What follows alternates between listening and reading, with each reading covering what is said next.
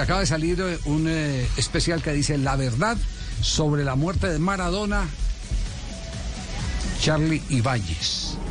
¿Cómo es la historia? ¿Ese es un documental? ¿Qué es? ¿Qué trabajo se ha hecho? ¿Y qué ingredientes nuevos hay para descubrir que eh, lo de Diego Armando Maradona fue más allá de una circunstancia? Eh, Javi, fue un, un, muy buen trabajo documental que, hicieron los colegas de, de, TN, el canal Todo Noticias en la Argentina, encabezado por la colega Sandra Borghi. Eh, Charlie Ibáñez es uno más de los nombres que vamos a eh, escuchar a continuación sobre lo que fueron los últimos dramáticos días de, de, Maradona luego de la internación y de ese entorno que lo alejó de su familia, rodeado de alcohol, de drogas, el medio de un profundo abandono y de una negligente desatención médica. Recién usted hablaba de Charlie Ibáñez. Bueno, Charlie Ibáñez era un familiar de su última pareja, la última pareja conocida que fue Rocío Oliva. Él era un familiar. Hoy Charlie Ibáñez está prófugo de la justicia. Imagínense con el tipo de gente eh, que estaba rodeado Maradona en sus últimos días. No lo voy a decir yo. Mejor que el doctor Leopoldo Luque, que también está procesado por la muerte de Maradona, comience hablando de lo que Charlie Ibáñez le suministraba a Maradona y cómo era el trato que le daba este familiar de Rocío Oliva. Este pibe le prende la mecha a la bomba que Diego y tipo explota fácilmente. Fíjate, si se puede llegar a hacer algo para sacarle ese pibe una vez por todas. Bueno, la masajista Rocío Frank, eh, encender la mecha es que le daba alcohol, ¿no? Y que le acercaba las drogas. Eh, Rocío Frank se acercó a hacerle una limpieza de cutis, en su momento convocada por Rocío Oliva. Y cuando ella llegó, ahí se enteró que Maradona era el, el paciente. ¿Y qué vio la masajista? En un momento le empieza a temblar el brazo izquierdo y me dice, creo que estoy con presión alta. Le dice a un chico que estaba ahí, eh, tráeme la pastilla de la presión. Y se la trae con una cerveza. ¿Quién era el chico, sabes? Eh, Charlie. Por la foto me doy cuenta que es Charlie. Charlie, este personaje que está prófugo de la justicia, no solamente por lo que fueron sus actuaciones en los últimos días de Maradona, sino principalmente porque está metido en causas de narcotráfico y, drogo, y drogas. Eh, Mario Baudry es el eh, actual esposo de Verónica Ojeda, una de las parejas de Maradona, pero es el abogado de Dieguito Fernando. A Mario Baudry, Maradona le pidió en persona que cuide los intereses de Dieguito Fernando. Mario Baudry tiene un conocimiento cabal de la causa y aquí va a contar cómo era la ruta de la droga en el entorno de Maradona. Charlie es una persona que según surge de la causa... Yo me doy cuenta que es Charlie. Charlie es una persona que según surge de la causa y era el que traía la droga, le daba el alcohol, eh, la marihuana, llevaba mujeres a la casa y el que le daba la medicación. Lugar de darle un café con leche, con tostadas, cuando se levantaba le ponían una botella de cerveza. Y Diego era un adicto, obviamente agarraba la cerveza para una persona eh, enferma como estaba Maradona, esto era una bomba de tiempo. El kinesiólogo era Nicolás Tafarel, que continúa hablando sobre este drama de Diego, las drogas, el alcohol en sus últimos días. A Charlie no lo controla nadie. Le da las pastillas dos veces. Y todos son tan pelotudos que en vez de agarrar y decir, che, estoy acá adentro, ¿por qué no lo cuido? Me hago unos pesos más, dos o tres años. No, lo mama, una cabeza de negro. Bueno, Matías Morla es el abogado representante de Maradona, hoy en el centro de la escena. Yo digo, Matías Morla hoy no podría salir a la calle tranquilamente en la Argentina porque creo que la gente no la trataría muy bien. En esta charla, en este diálogo con, con el doctor Luque, van a demostrar claramente, una charla privada entre ellos, que tenían un conocimiento cabal de que Diego estaba consumiendo alcohol. Yo no te conté, pero el fin de semana me agarré con Diego fuerte, estaba en pedo él, sábado de la noche parte de la recaída. Esto que tomó el sábado no, no, lo puedo decir en la prensa, nada, cero. Sigue sin tomar, todo lindo. Pero en la prensa nada que descargó.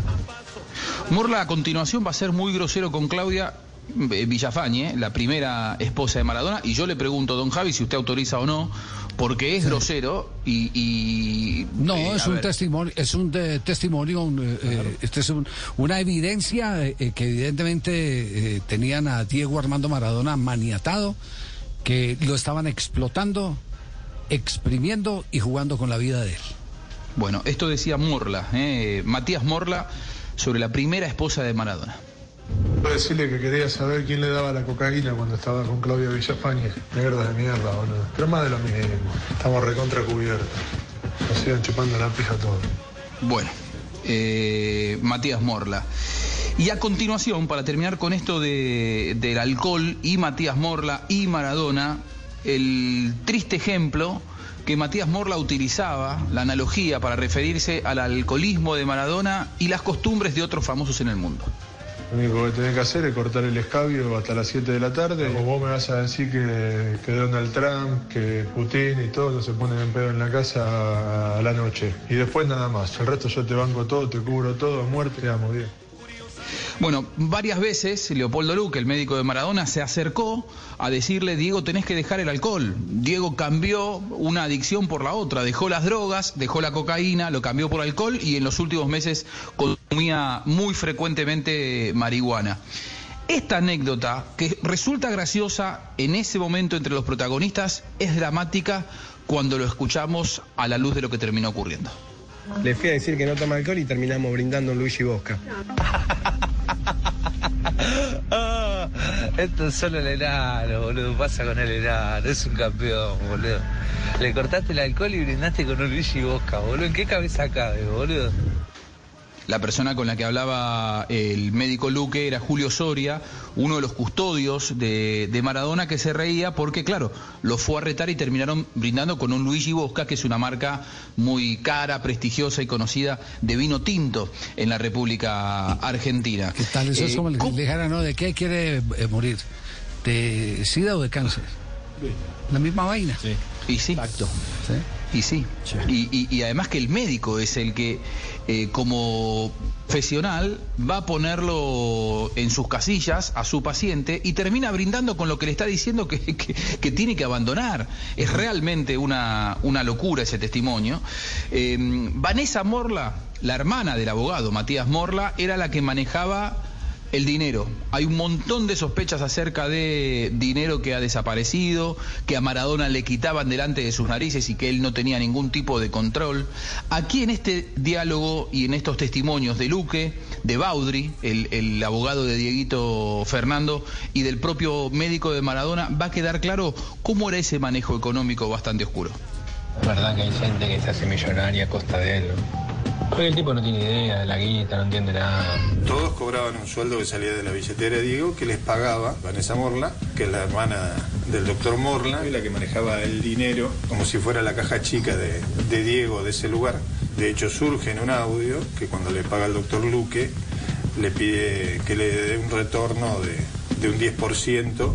Me parece que hay irregularidades por el diezmo que me pidió y eso con los amigos no se hace y te tengo que mandar al frente.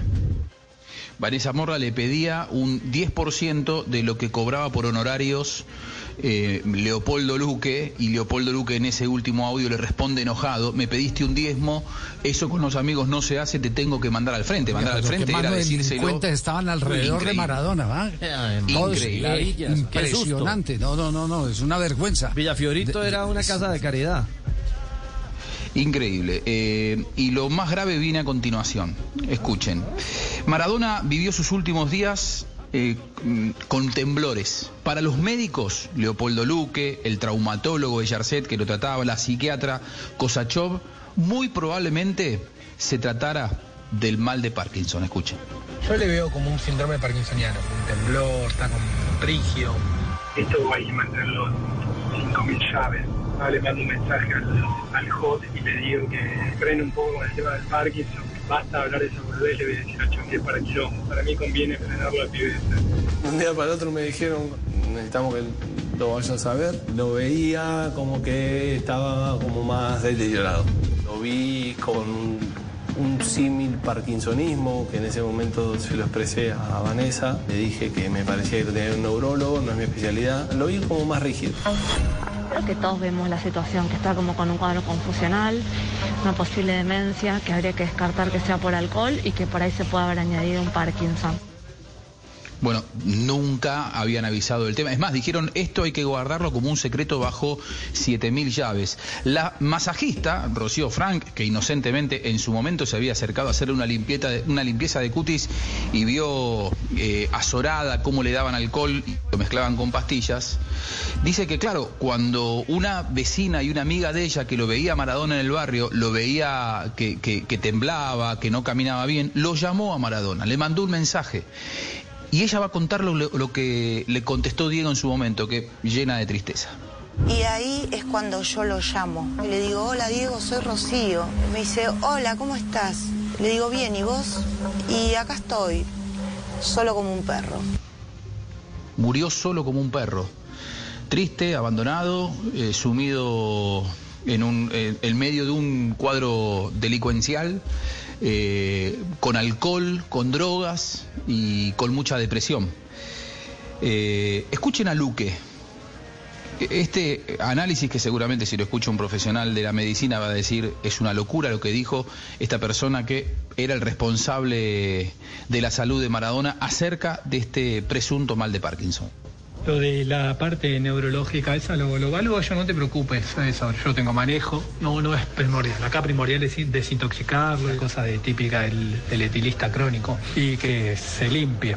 Después la parte neurológica no tiene ningún manejo. Dentro del Parkinson y eso pasa a un segundo plano absolutamente. El Parkinson pasa a un segundo plano, ellos querían tenerlo bien, limpiarlo, habló Luque. Y a continuación, Verónica Ojeda va a dar su testimonio y luego lo va a complementar eh, Luque siendo interlocutor eh, seguramente inconsciente de, esta historia, eh, sobre cómo lo preparaban a Maradona cuando tenía que aparecer públicamente. Claro, cómo transformaban a este, a este ser tembloroso, a este ser que estaba alcoholizado casi constantemente, en el entrenador de gimnasia de Grima La Plata y en sacarlo a conducir a un equipo un domingo de fútbol. Esto es lo que hacían, escuchen. Cuando lo querían ver bien, venían un día antes Luque, este Mauricio, le ponían sueros para que él esté bien apto y al otro día tenían que firmar algo. Si no, lo tiraban así como estaba, lo dejaban a Charlie ahí, que tome vino, total. Tiene que hacer un plan de todos los días hasta el cumpleaños, o no, que sea esté presentable para el cumpleaños. Claro, tenía que estar presentable para el cumpleaños porque ese día estrenaron dos contratos nuevos, 25 días antes de la muerte, el día que eh, Diego cumplió sus 60 años. Este diálogo a mí es el que más me enojó. Eh, va a ser una charla entre Morla y Luque, eh, excitados como adolescentes por la fama de ser el médico y el abogado de Maradona, con los flashes, con la imagen pública y con el arreglo de dientes y los raros peinados nuevos. No, no, no me gustan las cámaras, nada. No, ¿por qué no das una nota, boludo? Vos, con muchos medios, te das una vueltita, pasas por todos los medios, explicás todo lo que querés explicar y listo. Sí, boludo, acá que justo me estoy haciendo los dientes, que me los ponen el viernes que viene, y ahí le metemos, boludo, por todos lados, no pasa nada, lo bancamos a muerte. Boludo, caemos, caemos los dos con los dientes nuevos, jopo, explotado ahí. Ahora contraté una community manager, como que me quieren hacer la nota medio canchero, viste, alguna foto con la moto, qué sé yo. Pero por ahí me sirve como publicidad o no. Ah, en definitiva a mí no me interesa la fama, boludo. Me, lo que me interesa es la guita, boludo. Lo que les interesaba era la guita, está claro, ¿no? Que es mano de y no la salud de Maradona. hienas humanas de- detrás de, de- de Maradona. Tenían razón las hijas, ¿no? No, de toda, Toda la razón. Sí, y- claro. Indudablemente. ¿Qué, qué más, qué más eh, se, se ha sabido este trabajo enorme, periodísticamente, de gran valor, sobre todo para un tema que está abierto en lo penal todavía? Eh, aquí usted lo contó un día, Javi. De los primeros lugares en donde se habló del tema fue aquí, fue aquí en Blog Deportivo y usted contaba, me pasaron el dato que a Maradona no lo operó eh, Luque, que fue un cuerpo médico más especializado. Y aquí eh, Víctor Stinfale va a contar Víctor Stinfale es el monje negro detrás de toda esta organización, el jefe de todos. Víctor Stinfale es el jefe de todos, amigo de Maradona, abogado él también, dueño de empresas que crecieron muy rápido en la República Argentina.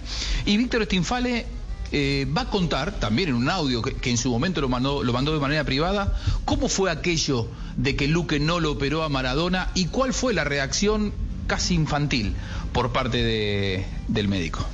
Cuando llega Olivos, entra a jugar Stinfale y no deja que Luque lo opere. Y es donde entran a jugar los otros tres médicos que son los que lo operan. Luque se pone muy mal, dicen que se larga a llorar adentro y él le dice, despreocupate, ponete el camisolín, fumate un habano y total después bajá y decís que lo operaste vos.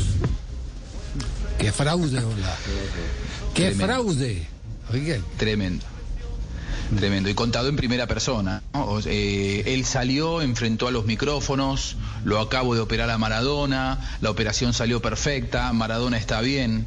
Eh, aquí vamos a escuchar el último de los, de los audios que tienen que ver con eh, aquello de la operación. Stinfale, Luque, el custodio Domínguez, Morla. Otra vez la grosería en los testimonios. Eh, le, pe- le pedimos disculpas de antemano a la gente, pero es un documento periodístico fuerte. Las críticas a la que ellos le dicen la gorda, así se referían a, a Dalma y Janina, las hijas más grandes de Diego. Las gorditas son idiotas. A vos te sirve todo. ¿De qué te vengo diciendo? ¿Quién te saca una tapa de Clarín, boludo, con Maradona? Escuchate, sos tapa de Clarín con Maradona. Tapa de Clarín con Maradona. ¿Sos consciente de eso? Voy a cobrar derecho de autor por esa imagen, Luque, ¿eh? Qué foto que te saqué, guacho, ¿eh? Qué foto que te saqué, por favor. Ahora le voy a decir a Dalma que vos te haces cargo de la foto. La gorda se recalentó, boludo. Chupa la pija igual, ¿eh? Entre nosotros. Negro, te tendría que decir gracias por ponerte un monumento en la puerta de la casa. Son gordas, malas y desagradecidas, Leo. Mirá si después de lo que hiciste a la mina te va a faltar el respeto en la foto. Te tiene que chupar la monumento a la bandera. Es una gorda ingrata, desagradecida, negra, fea, gorda, ladrona. Es maldita, boludo. Maleducada de mierda. Gorda nefasta, boludo. ¿Ese quién es? Ese, ese, ese último que habló de. Ese era Matías Morla. Matías Morla, el abogado, el abogado. El abogado. Y el primera, la, la primera de las, de las voces que escuchábamos era la de Víctor Stinfale. Stinfale es una especie de. El jefe de la banda. De Corleone, ¿cierto? Sí. Sí, sí. El, el jefe de la mafia, el padrino. el padrino, era el, El jefe de la banda. Me compadre, mi hijo. Sí. Eh, bueno, Diego salió de esa clínica de Olivos luego de la intervención quirúrgica por- en, en- en el- en la cabeza, eh, con la obligación y el compromiso de cumplir eh, su familia con una internación domiciliaria. De la clínica Olivos le dijeron no está de ninguna manera para el alta, tienen que llevarlo a un lugar especializado para este tipo de eh, indisposiciones. Y la familia dijo firmaron dos de las hijas y firmó también el médico Leopoldo Luque que ellos iban a hacerse cargo de la internación domiciliaria. Escuche el testimonio del policía Lucas Farías. Es el primer agente del orden que una vez que dicen murió Maradona, es el primero que ingresa al lugar en donde descubre a los médicos todavía intentando luchar por su vida, pero también va a hablar de realmente parecía una internación domiciliaria donde estaba Maradona o era otra cosa. No, no, no parecía una internación domiciliaria. Parecía un lugar común, ¿sí? Donde estaba una persona. Yo creo que una persona en una internación domiciliaria tiene un poco más de elementos como que no había. Fueron 12 días de Maradona en un lugar que ni siquiera era una habitación, que no tenía baño privado, que tenía un baño químico, que era un playroom originalmente, al que le habían tapado las ventanas, no veía la luz del sol, y Agustina Kosachov, quien era la psiquiatra de Maradona, fue la primera que empezó a tomar, también ella está imputada en la causa, ella fue la primera que empezó a tomar decisiones para, eh, por ejemplo, a los, a los acompañantes terapéuticos, que eran los que tenían que estar 24 horas observándolo a Maradona, les empezó a decir, no vengan más. ¿Cómo fue eso de Agustina Kosachov? Este fue el mensaje en donde se lo comunica en primera persona a uno de estos acompañantes. Se nos ocurrió que por ahí podemos eh, aflojar con el acompañamiento terapéutico, o sea, que no vayan, o sea, eh, prescindir, digamos, del recurso Bueno, prescindir de recurso era empezar a eh, no estar tan pendientes de Maradona, que ya no tuviera visos de internación eh, domiciliaria y los propios terapeutas separados dan su testimonio, estos dos en el final. La casa más humilde de Villa Fiorito o en el palacio más imponente de Dubái, Maradona estaría vivo. En el único lugar que hubiese muerto Maradona es en esa casa. Diego, ¿se podría haber salvado, Carlos? Estaba en un lugar cuidado, con los cuidados que necesita una persona con, con la historia y la gravedad de él, yo creo que sí. Diego murió por un edema pulmonar eh, retención de líquidos que fueron generando todos los problemas que derivaron en, en su muerte. Cuentan los especialistas que con un acompañante terapéutico que lo observara lo hinchado que estaba en los últimos días, solo con un diurético, Diego podría haber eh, salido adelante de esta situación que lo llevó a la muerte. La falta de atención, el abandono, el alcoholismo, eh, y la falta de eh, compañía sentimental, la falta de amor, terminaron con la vida muy joven de Diego Armando Maradona a los 60 años. Esa es eh, eh, una banda de hienas. Lo querían muerto. Todos carroñeros. Todos carroñeros. Lo querían era muerto. No, yo- yo Sí, no, digo eso. tanto que muerto, querían, lo querían era explotar y no, que, y no querían perder y no querían perder el tesoro. Porque si de afuera las hijas de Maradona, que eran las que estaban haciendo el contrapeso, eh, hubieran podido entrar al lugar donde estaba Maradona y certificarlo a través de autoridades, se les daña el negocio. Ellos intentaron sostenerlo, pero a su manera. Hasta le prohíben a la fisioterapeuta eh, que vaya y que, y que baje el tratamiento eh, fisioterapeuta. ¿Para qué? Para que no tenga una comunicación con el exterior. Evidentemente, eh, esta es una acción criminal lo que hicieron Aislado, con Diego Armando secuestrado Maradona. prácticamente. Estaba secuestrado, eso, eso sí es verdad, estaba secuestrado. Bueno, no, Maradona, eh, antes de todo este episodio, emitió una frase que dice, yo tampoco muerto encontraría paz. Me utilizan en vida y encontrarán el momento de hacerlo estando muerto. Todavía Maradona no tiene paz. 336, el único show deportivo de la radio. habría de hacerlo. La fama le presentó una blanca mujer de misterioso sabor.